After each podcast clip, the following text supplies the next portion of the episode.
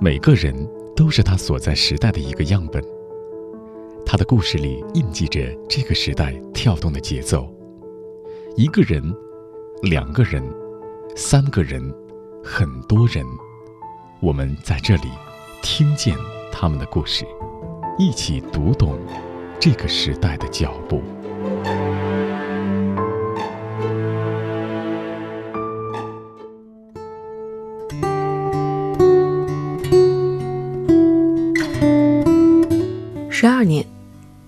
够完成什么事情呢？纪录片导演张同道就用了十二年的时间，记录了十余个两千年后出生的孩子，从幼儿园到小学、初中，再到走向大学，每个闪着独特光芒的孩子，他们的路被三部电影、三部纪录片所凝聚。我从来不认为我拍的孩子代表这一代人，我也不认为任何一个人。能代表一代人，但是反过来我也说，每一个人都有这个时代的 DNA。二零一九年九月，属于孩子们的第三部电影《零零后》上映了。今天，就让我们一起听见零零后导演张同道。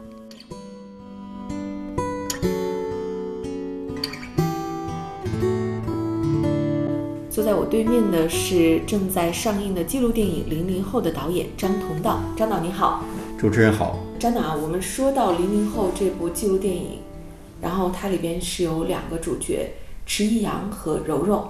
那说到这部电影的时候，我们好像就得把这个时间的指针一下子往前调很多，一下得调到这两个主角的幼儿园时代，那应该是二零零六年的时候了。二零零六年的时候，您。拍了一个纪录片，拍了一个电影《小人国》。我们先说这个起点啊，就是当时为什么说我想要去关注孩子呢？那很简单，我的孩子当时四岁，也是幼儿园时代。就是因为他，我才拍的这套片子。我四十岁，我儿子四岁，我们两个都是蛇，但是我对这条小蛇，当时就有点拿不准。怎么说呢？就是我不清楚这一代人是个什么样的孩子，他做的很多事儿，说的很多话，都是我很不熟悉的。有一个我讲了五百遍的故事，整个的故事都是从这个细节开始的。嗯，我来跟那个听众朋友说一下这个故事啊，就是张导在很多场合里边接受采访上提到过，就说孩子，你给孩子打了一盆这个洗脸水，但是孩子一摸说烫，然后你一摸说不烫。孩子说：“不烫是你的感受，烫是我的感受。”基本就是这样。关键他给我说这个话的时候很平静，既没有着急，也没有委屈。那我是不敢给我的爸爸说这种话的，至少我小的时候是不敢的。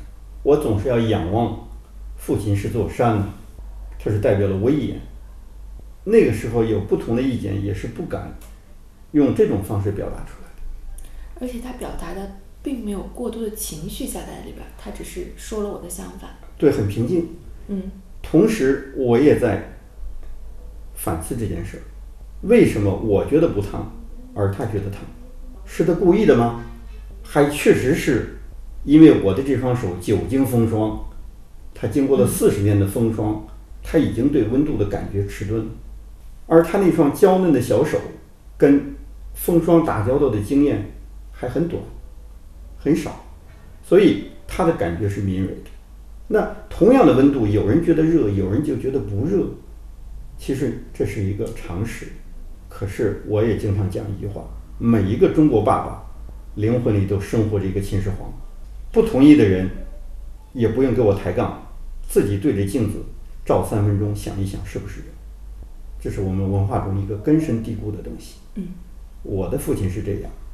我传说中的爷爷也是这样，我也是这样，只是这个时候，我意识到，我需要把我脑袋里的秦始皇杀死，至少让他在安眠状态，否则我不可能给我的儿子进行平等的交流。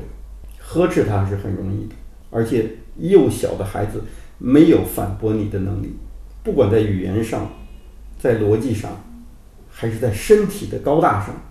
他都不是你的对手，但是他是不服你的，这种不服就像一个种子，从童年开始生长。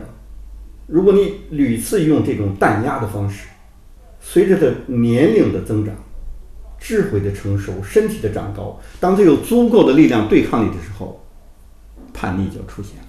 所以，张导，我想知道是，当年你对孩子这样一种行为的一个反思吧，我可以说是，为什么说我想去找一个幼儿园再拍一些孩子呢？也不是去找这个事情，一件事情的发生总是很凑巧，就在这个附近啊。大概这个事情，这个是零六年的春天，我印象如果不错的话，大概是三月份，就春节后，天还冷呢。就在这个的夏天，我的一个老朋友李月儿，如今大名鼎鼎的儿童教育专家，给我打电话，请我去他的幼儿园里看看。在此之前，已经有两年的时间他请我，我都没去。但因为有了我儿子这件事儿，我就充满了好奇。他是专家的嘛，我要听专家的。虽然我是教授，但是在儿童教育上，他是专家，我只是一个普通的家长。嗯，我没有接受过专业训练。作为一个教授，我知道，你只是在你的专业里才是教授，出了你的专业，你就是一个普通人。所以我就愉快地接受了大李老师的邀请，就是这一次去巴学院的参观，当场我就给大李拍定，我们拍一部纪录片。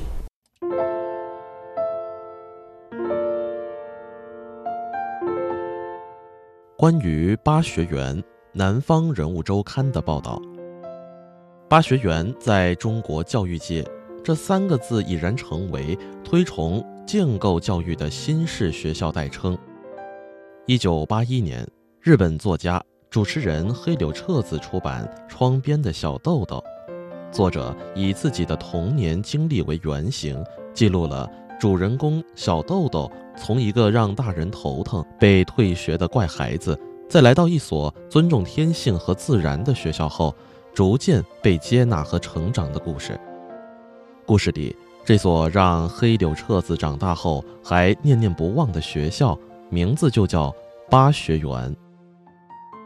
十五年前，画家李月儿从银川来到北京，不听任何人劝阻，执意办了一家中国的巴学园。在当时，这算是相当前卫的新教育早期尝试样本。两年后，纪录片导演和研究者张同道带着摄像机走进了这家幼儿园，从此开始了对十几个零零后长达十几年的记录拍摄。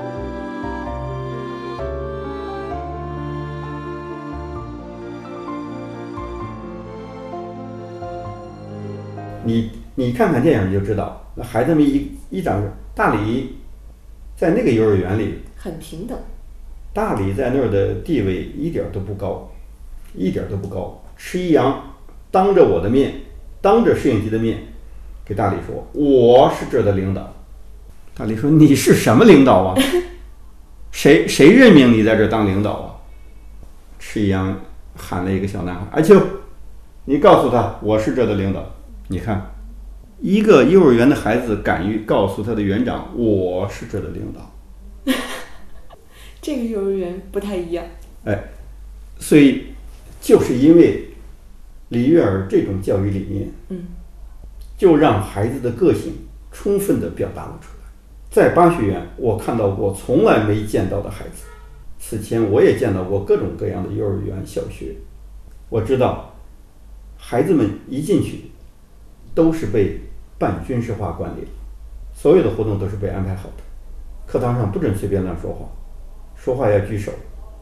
这一节课干什么？不是你说了算，是老师说了算。我们今天相信这是天经地义的，对不对？也因此，我们的孩子从来没有自己决定事情的权利，也没有经验。为什么我们电影看出来有些话让家长们、让观众们觉得非常惊诧？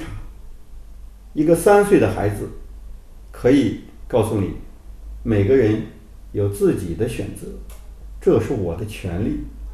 一个三岁的孩子说：“这是我的权利。”大李老师劝他交朋友，他就不，他坚持就一个人玩，一个人吃饭，而且所有人都吃完了，他一个人在桌子上一粒米一粒米数着往嘴里放，嗯，从容不迫。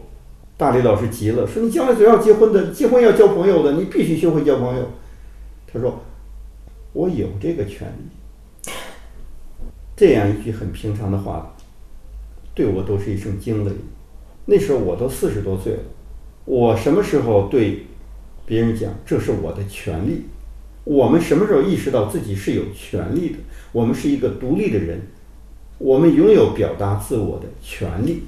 可是巴学院的孩子三岁他就知道这是他的权利，嗯，你不能干涉我。这种生命的本真，确实是给我带来了文化的震撼。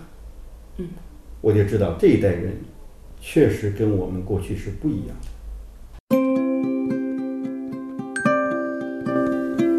零零后中有两位主角，英雄迟一阳和小公主柔柔。我们花点时间来了解他们。男孩迟一阳在幼儿园是孩子王，在小学、初中的生活中，他遇到了很多成长的烦恼，比如调皮捣蛋，常被老师单独操练；功课跟不上，自尊心受挫；青春期的悸动，对未来的迷茫等等。后来，他偶然爱上了橄榄球，成为一名职业橄榄球选手，成为了他的人生目标。女孩柔柔是沉浸在童话世界的小公主，能唱爱跳，小小年纪就能吟诗作画，遇到过同伴的孤立、数学学习的挫折、孤身异国求学的困难。摄影机也记录下柔柔生命里不变的善良和童心。父母为他选择教育道路的思考与争论，也记录了他的成长与自省。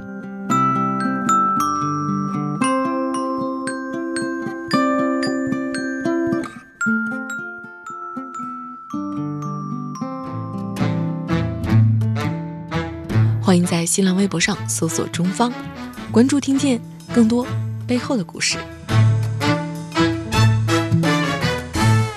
可是张导，我有一个疑问是说，巴学园这是一个特殊的样本，对不对？因为大多数的这种教育，包括幼儿教育、小学教育，它还哦，主要就说幼儿教育，它还是这样的。你说的非常对，嗯，这是目前很多人对我持批评意见，说你拍的都是富人，你拍的都不是呃正常孩子上学的地方。但是，我负责任的告诉你，我拍的十八个孩子中，多半是在国内上学的，多半是在公立学校上学的，依旧在公立学校，依然是这个学校最优秀的学生之一。假如这些质疑的人去看一看我的电视纪录片《零零后》，嗯他就会消除很多质疑。看了一部电影，看了两个人物，然后就动摇了整个世界观，呃，其实大可不必。当然了，即便是这十八个孩子，他也仍然只是人群中的几个。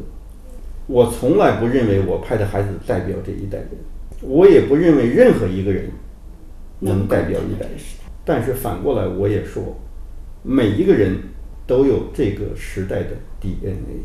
所以，当我这讲这些新的生命特质的时候，我认为确实新人类已经出现了，不管它有多大的代表性，这种品质是以前我们没有的。拍的时候，您看当时零六年那会儿拍这个八学园的时候，拍这些孩子的时候，你有想过说，我真的就是想说，我想把他们一路记录下来吗？用一个纪录片人的做法，还是我当时就是想，我把他们幼儿园这个阶段拍下来？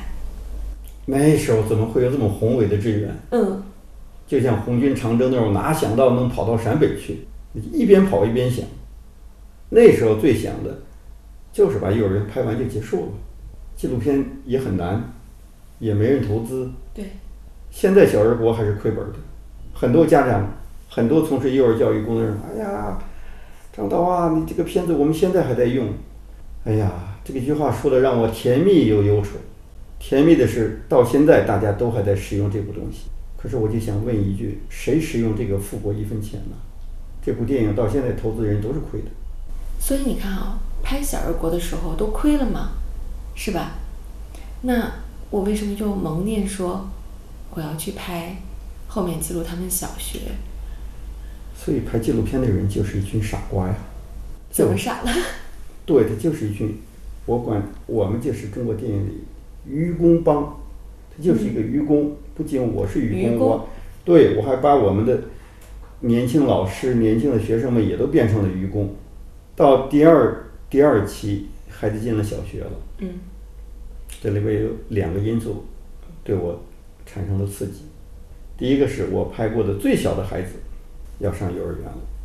当时迟一阳是大的，迟一阳是五岁，拍的最小的是两岁。如果我再不拍，这个小学时代的开出的节点，这个节点就过去了。您说是最小的那个孩子要上小学了，是不是？对，要上小学了。嗯。迟一阳从幼儿园走的时候，两岁的孩子还在幼儿园，才三岁呢，所以是又过了两年。小人国是拍到零八年，零六年到零八年，零九年出的片子。零八年，迟一阳早就从幼儿园毕业了，他零七年就毕业了。可到一零年的时候，最小的孩子也要上小学了。这个时候如果不拍，节点就没了。当然，还有一个重要原因，那时候我已经知道迟一阳在小学里的遭遇了。怎么样呢？不怎么样。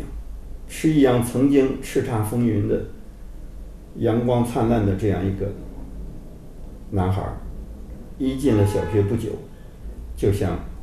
我们过去说的啊，虎入平阳，整个就是英雄末路，天天挨批。拍迟一阳那阵是我整个拍摄过程中最难过的，作业不会写，老师对迟延阳其实是很好，还让别的同学也帮他。但是你可以设想，在普通学校里，这样的学生总是总是不受待见的，因为他成绩不好。对，成绩很不好。嗯，门门功课都不好。而在学校里，对学生的几乎唯一的评价标准就是学习成绩。迟一阳也想努力，可是他像陷进深渊里一样，像像一只老虎掉进了泥潭，没有一块是可以能够攀援的陆地。他每一脚，嗯，踩下去都是泥，他爬不出来。我昨天还给迟一阳妈妈说：“我说你是不是留意过？”那一段也是吃一样长得最难看的时候，突然发胖，脸上的肌肉横向发展。原来他的脸天光云影，是一个很圆润的孩子。是的，嗯。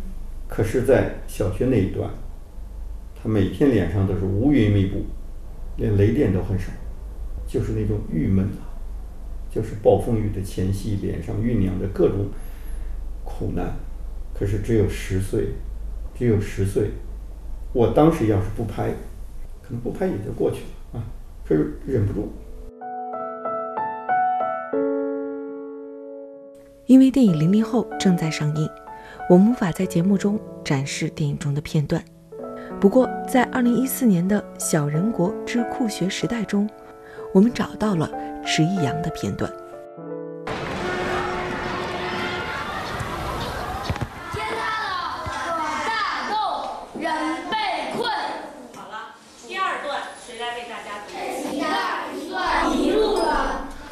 迟一阳今年十岁，在这个私立学校上四年级。一年前，我从别的学校转过来，发现这儿这么无聊。今天语文课又是读课文，我觉得太没意思了。天塌了个大洞，人被困。我觉得是天塌了个大洞，我被困，好不好？好无聊啊！老师到底在讲什么？完全听不懂，有木有？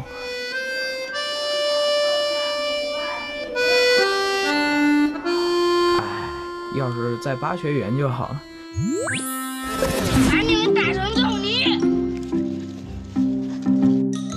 你还没踢我球呢！滚蛋，滚蛋了！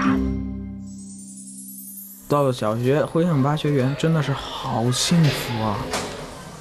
一直在洗，十分钟不够，你洗杯子是吗？我刚刚那个拿烫水开始烫了一下，然后晃了一下，然后到了，然后又拿开水烫。你走很远。那就继续去洗吧，去吧。洗杯子重要，上课重要。啊？就是明知故犯呗，罪加一等吗？天天都缠着要时间观念，要时间观念。老师都来了，等着你上课呢。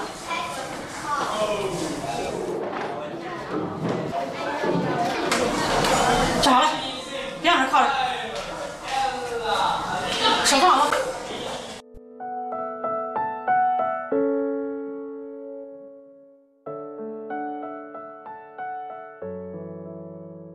我就非常纳闷儿，也非常好奇，难道迟一阳就这样从此就没落下去了？我不愿意这样，我也不相信会是这样，所以我就说拍，继续拍。那阵中央电视台的纪录频道还没成立，没人投资，我找了多少人都不愿意投资，最后还是良友的徐总，徐总代理发行我前边的节目，很喜欢这些孩子们。嗯，徐总说：“那别人都不投，那这样吧，咱们俩拍吧。他出了一半，我出了一半，我也可以负责任的说，《成长的秘密之小学时代》到现在也没收回投资。中国就是这么一个非常有意思的现象，都说你的节目好，都表示喜欢你的节目，但是上没有回报。但是都不愿意付钱。好，不管怎么说吧，当时北京台还是花了比较高的价钱买的，爱奇艺也是当时花的算是比较高的价钱。这样呢，我们回了一半多，加上后来的发行，嗯，应该说没有平，没有平啊，没有完全回来。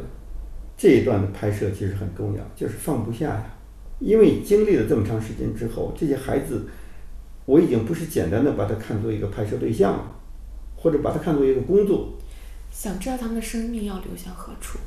他们已经跟我的生命发生了某些链接，所以后来我在各种场合，包括当着他们的父母，我就说我这些都是我的孩子，他已经产生了这种生命的链接，嗯，所以我就非常，已经不是简单的关注，而是真的是在关心这些孩子的未来的走向，所以这次就又拍了，拍了十二集电视纪录片，一部纪录电影，啊，惨痛的就是那部纪录电影拿了龙标，到现在都没正式出来过。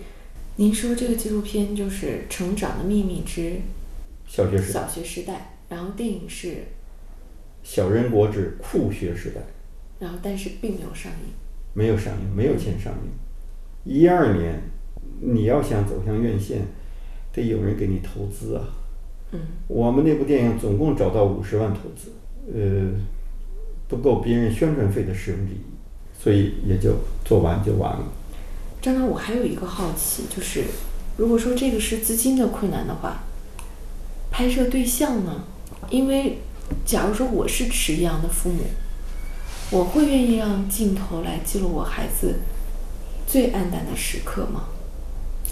你这个问得好。嗯其实经过这些年的拍摄啊，我可以非常呃坦率的讲，吃一阳也好，柔柔也好，这些家庭其实今天给我们都已经不能说是简单的朋友关系了，嗯。它是像亲人一样的关系，所以我才说这些都是我的孩子。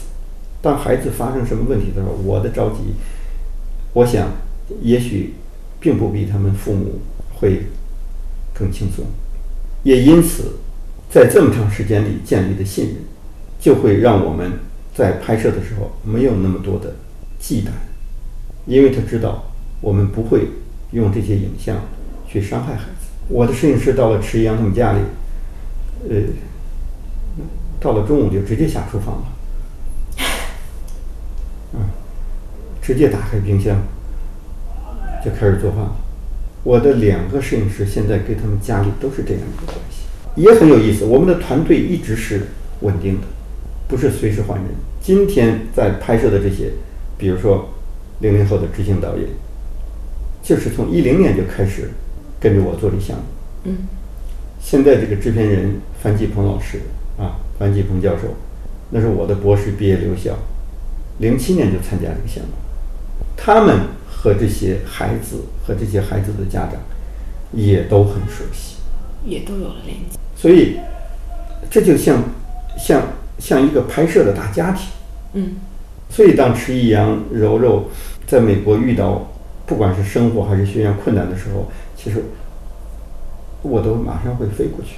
所以经过这么长时间的拍摄，他已经成长、成长为、生长为你生命中的一部分。他不再是说我今天拍纪录片，我接了一个单，做了一个项目，完成了一件工作，它已经不是这个意义了。这已经不是赚钱不赚钱的问题。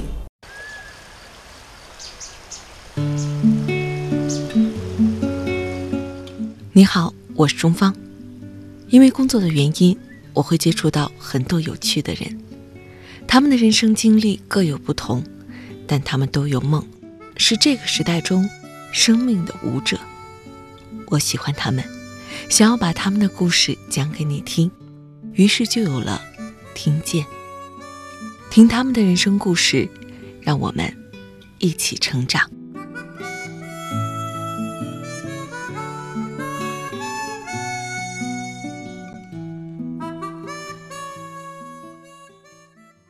说到就是这个里边，然后我想说，到后来看到迟阳的生活从那个小学的那种阴霾里边走出来的时候，那个时候是什么样的心情？所以拍完《小学时代》，嗯，我们都弥漫在这样一个情绪里。呃，用鲁迅的话说，叫“悲凉之物，遍披华林”了”嗯啊。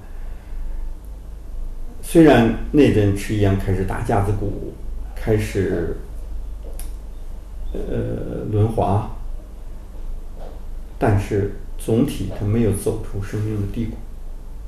用他自己的话说，我觉得这世界上没有需要我的地方。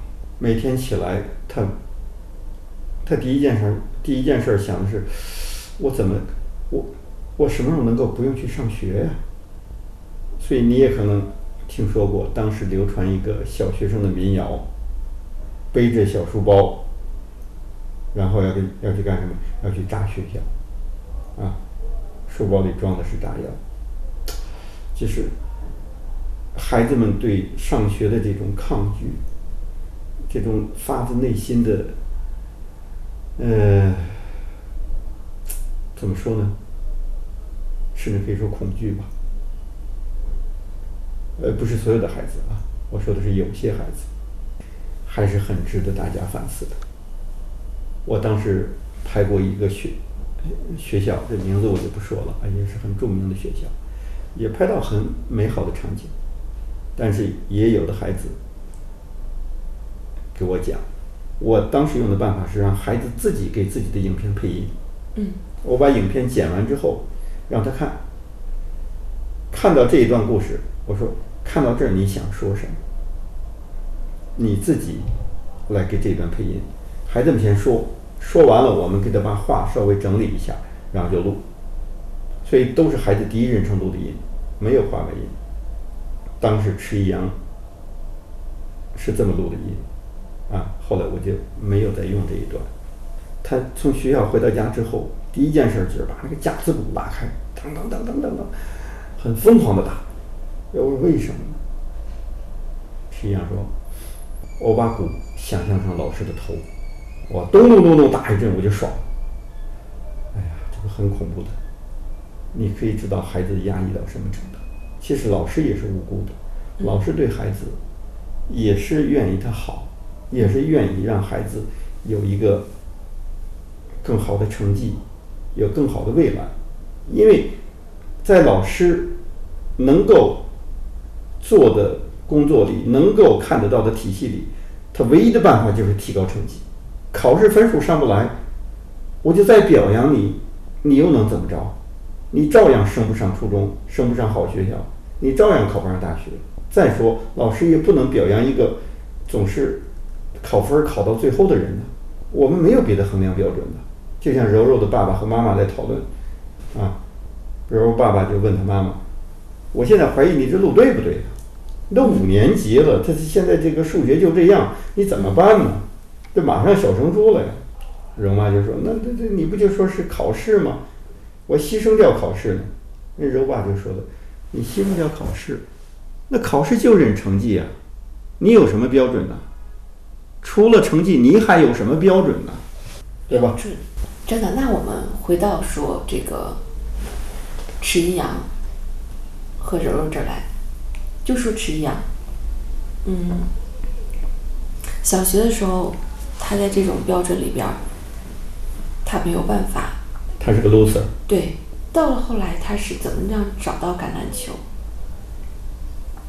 所以这个是他家长对孩子采取的，我认为是一个非常好的一种引导方式。嗯，既然孩子在成绩上，呃，一时间没有希望获得根本改善，但是我们能不能给孩子更多的机会，在其他方面让他找回自信？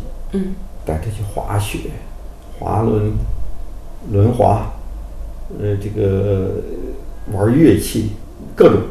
迟一阳可能像神农尝百草一样去尝试各种运动，结果碰到橄榄球的那一刻，他一下兴奋起来了。嗯，迟一阳从小身体强壮，喜欢大肢体运动，打橄榄球可以合理的撞人，野蛮就是勇敢。嗯，他可以充分展示一个男性的力量。在橄榄球场上打架那是英勇的标志，冲向对方的球阵。把他们冲破，那才是英雄。嗯，这下随了他的意了，啊，所以他自己的描述是：一看见橄榄球，哎呀，就像看到心爱的女孩一样。这家伙那时候已经开始谈恋爱了，啊，虽然只有十四岁，他就知道什么叫心跳的感觉。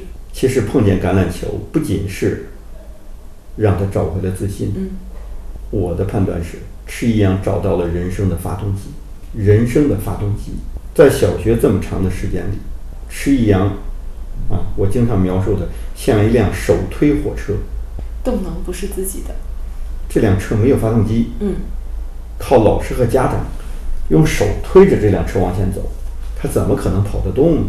现在他装上了发动机，而且非常有意思的是，一旦他有了人生的发动机，他有了一个奋斗的目标，他不仅在训练中各种痛苦。劳累都在所不辞，学习成绩也起来了。为什么学习成绩起来了？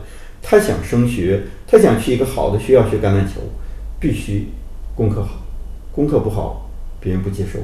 有一个学校就直接说：“我们这个学校是为优秀学生准备的，你不能来。”这个对他的刺激非常大。他想去啊，他想去那打球啊，可是他进不去。于是刻苦学习文化课，实际上文化课也上了。所以，他既有一个孩子的个性，有他的特点，而关键还是他有没有找到人生的发动机。所以，是他的父母很关键。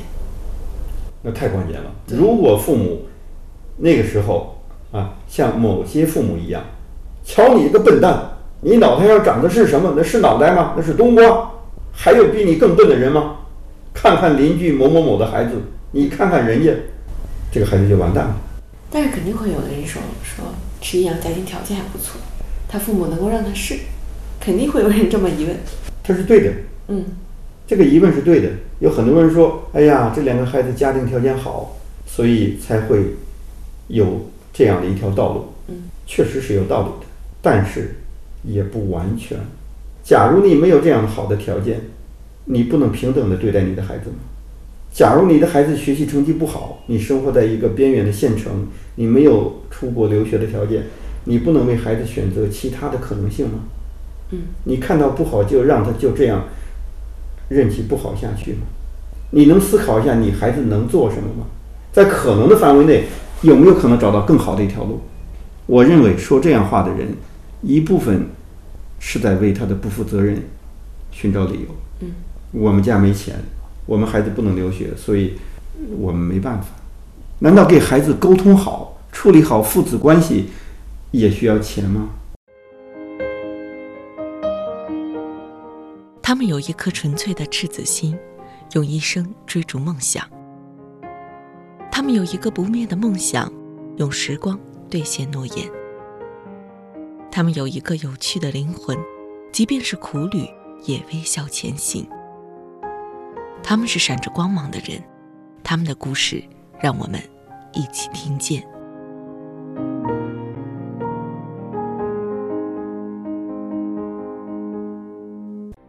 嗯，张导，那说到这儿，我会很好奇的是，就像我们第一开始说的，你说你是因为自己的孩子当时的一个举动，然后开始了这一系列的拍摄。那到这个零零后拍到现在了，您和孩子的关系、孩子的发展，一定是受到了这里边的给养。你说的太对了，我和我儿子就是这部片子的最大的受益人。我刚才讲了，我的灵魂里曾经也生活着一个秦始皇。嗯，虽然现在我还没有办法把他全部杀死，但多数时间他是被我用麻药放倒了。在我和儿子十七年的时间里，我儿子今年十七岁，绝大多数时间我们的关系是非常美好的。什么时候秦始皇出来的时候，就是我们关系紧张的时候；什么时候我把秦始皇杀死的时候，就是我们关系美好的时候。都讲男孩会叛逆，尤其是父子关系会非常紧张。但是我可以非常骄傲地告诉你，儿子跟我关系非常好，他几乎没有叛逆过。因为他一直享有自己选择的权利。你说对了，嗯，叛逆就是跳墙，对，跳墙就是因为你给了他墙，他没墙平地，你让他跳，他往哪儿跳啊？所以从初中开始，我给儿子形成了一个基本的约定，任何事情你自己做主，但我会给你提参考建议。你这个选择有可能会 A 出现什么情况，B 出现什么情况，C 出现什么情况，但最终怎么干你来定。大的事情我不给你拿主意，我只提参考意见。十八岁以后，我连参考意见都会减少。那么这个时候他就知道他要对他的选择承担责任，同时他也要知道选择是有方法的。为什么选？选是要根据什么方法去选，根据什么标准去选。我选一件事的时候，我要考虑什么？不是我脑袋一热我就凭感觉，或者像琼瑶的主人公，我愿意，我愿意，让孩子学会选择的方法，嗯，享有选择的权利，也是人生成长非常重要的一步。总有一天他要独自面对这个世界，总有一天他要自己对生活做出选择。如果他一直没有选择过，当他必须自己面临的时候，他可能会做出一个非常糟糕的选择。这几部纪录片下来，可以说偷偷给自己买了一个大礼物。是的，所以片子挣不挣钱并不是我很 care 的事情，我就是受益者。零六年您是四十岁，四十一岁，四十一岁，今年您就是五十四岁，对，所以在接下来的时间里，还会有想说去记录的生命的风景。那还有很多呢。嗯，我一时半时干不完。是什么呢？第一个，这些孩子我还会再往下追踪下去。嗯，这个也是我想问您的。我现在已经把几个孩子派到大学了，今年我有四个孩子上大学，嗯，有在国外，有在国内。我看到这些年轻人，从十八岁嘛，就算成人了，他们走上了人生又一个舞台，啊，又一个阶段吧。我就非常好奇，他们在这个阶段又会释放出什么样的生命光彩，留下什么故事。所以他们上大学这个我已经拍了，我摄制组刚刚回来。接着我还想知道他们走向社会会是什么样，他们将来又会恋爱、结婚、生子。我也不止一次讲，我想拍到他们把孩子送到幼儿园，那个时候我可能应该还能干啊这个幕后的工作，哪怕拄着拐杖啊，再把他们上幼儿园开始。一直到他们把自己的孩子送进幼儿园，剪成一部纪录片。嗯，这个电影上映，我就可以在纪录片行业中洗手。